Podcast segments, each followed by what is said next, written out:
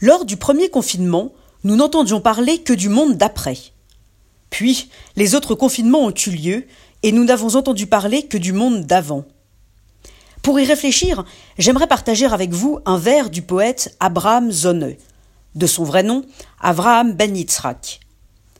Très peu connu, il a pourtant marqué toute une génération d'artistes et d'intellectuels à Vienne dans les années 1930, comme Hermann Broch, Elias Canetti, James Joyce ou Arthur Schnitzler.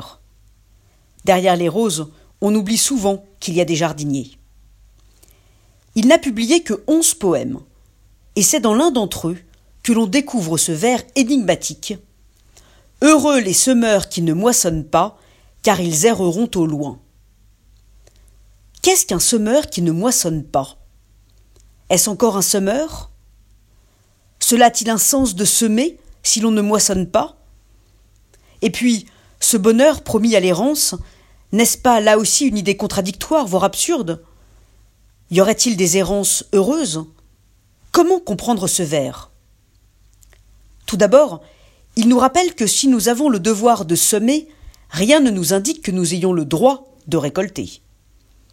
Mieux encore, Abraham Zonne nous rappelle que parfois nous pouvons nous sentir emprisonnés dans ce que nous avions semé dans le passé et qu'il nous faut apprendre à y renoncer si nous voulons nous en libérer.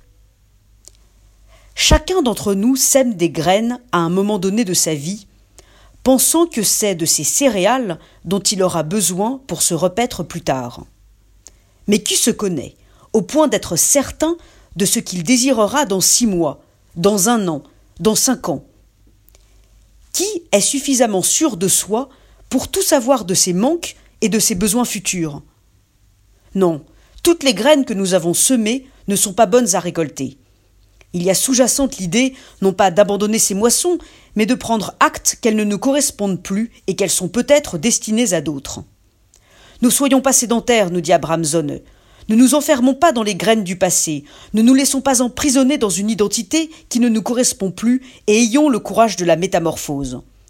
C'est en ayant le courage d'errer au loin, de s'éloigner de ce que l'on connaît déjà que l'on redeviendra vivant. Et vous, comment comprenez-vous ce vers de Zoneux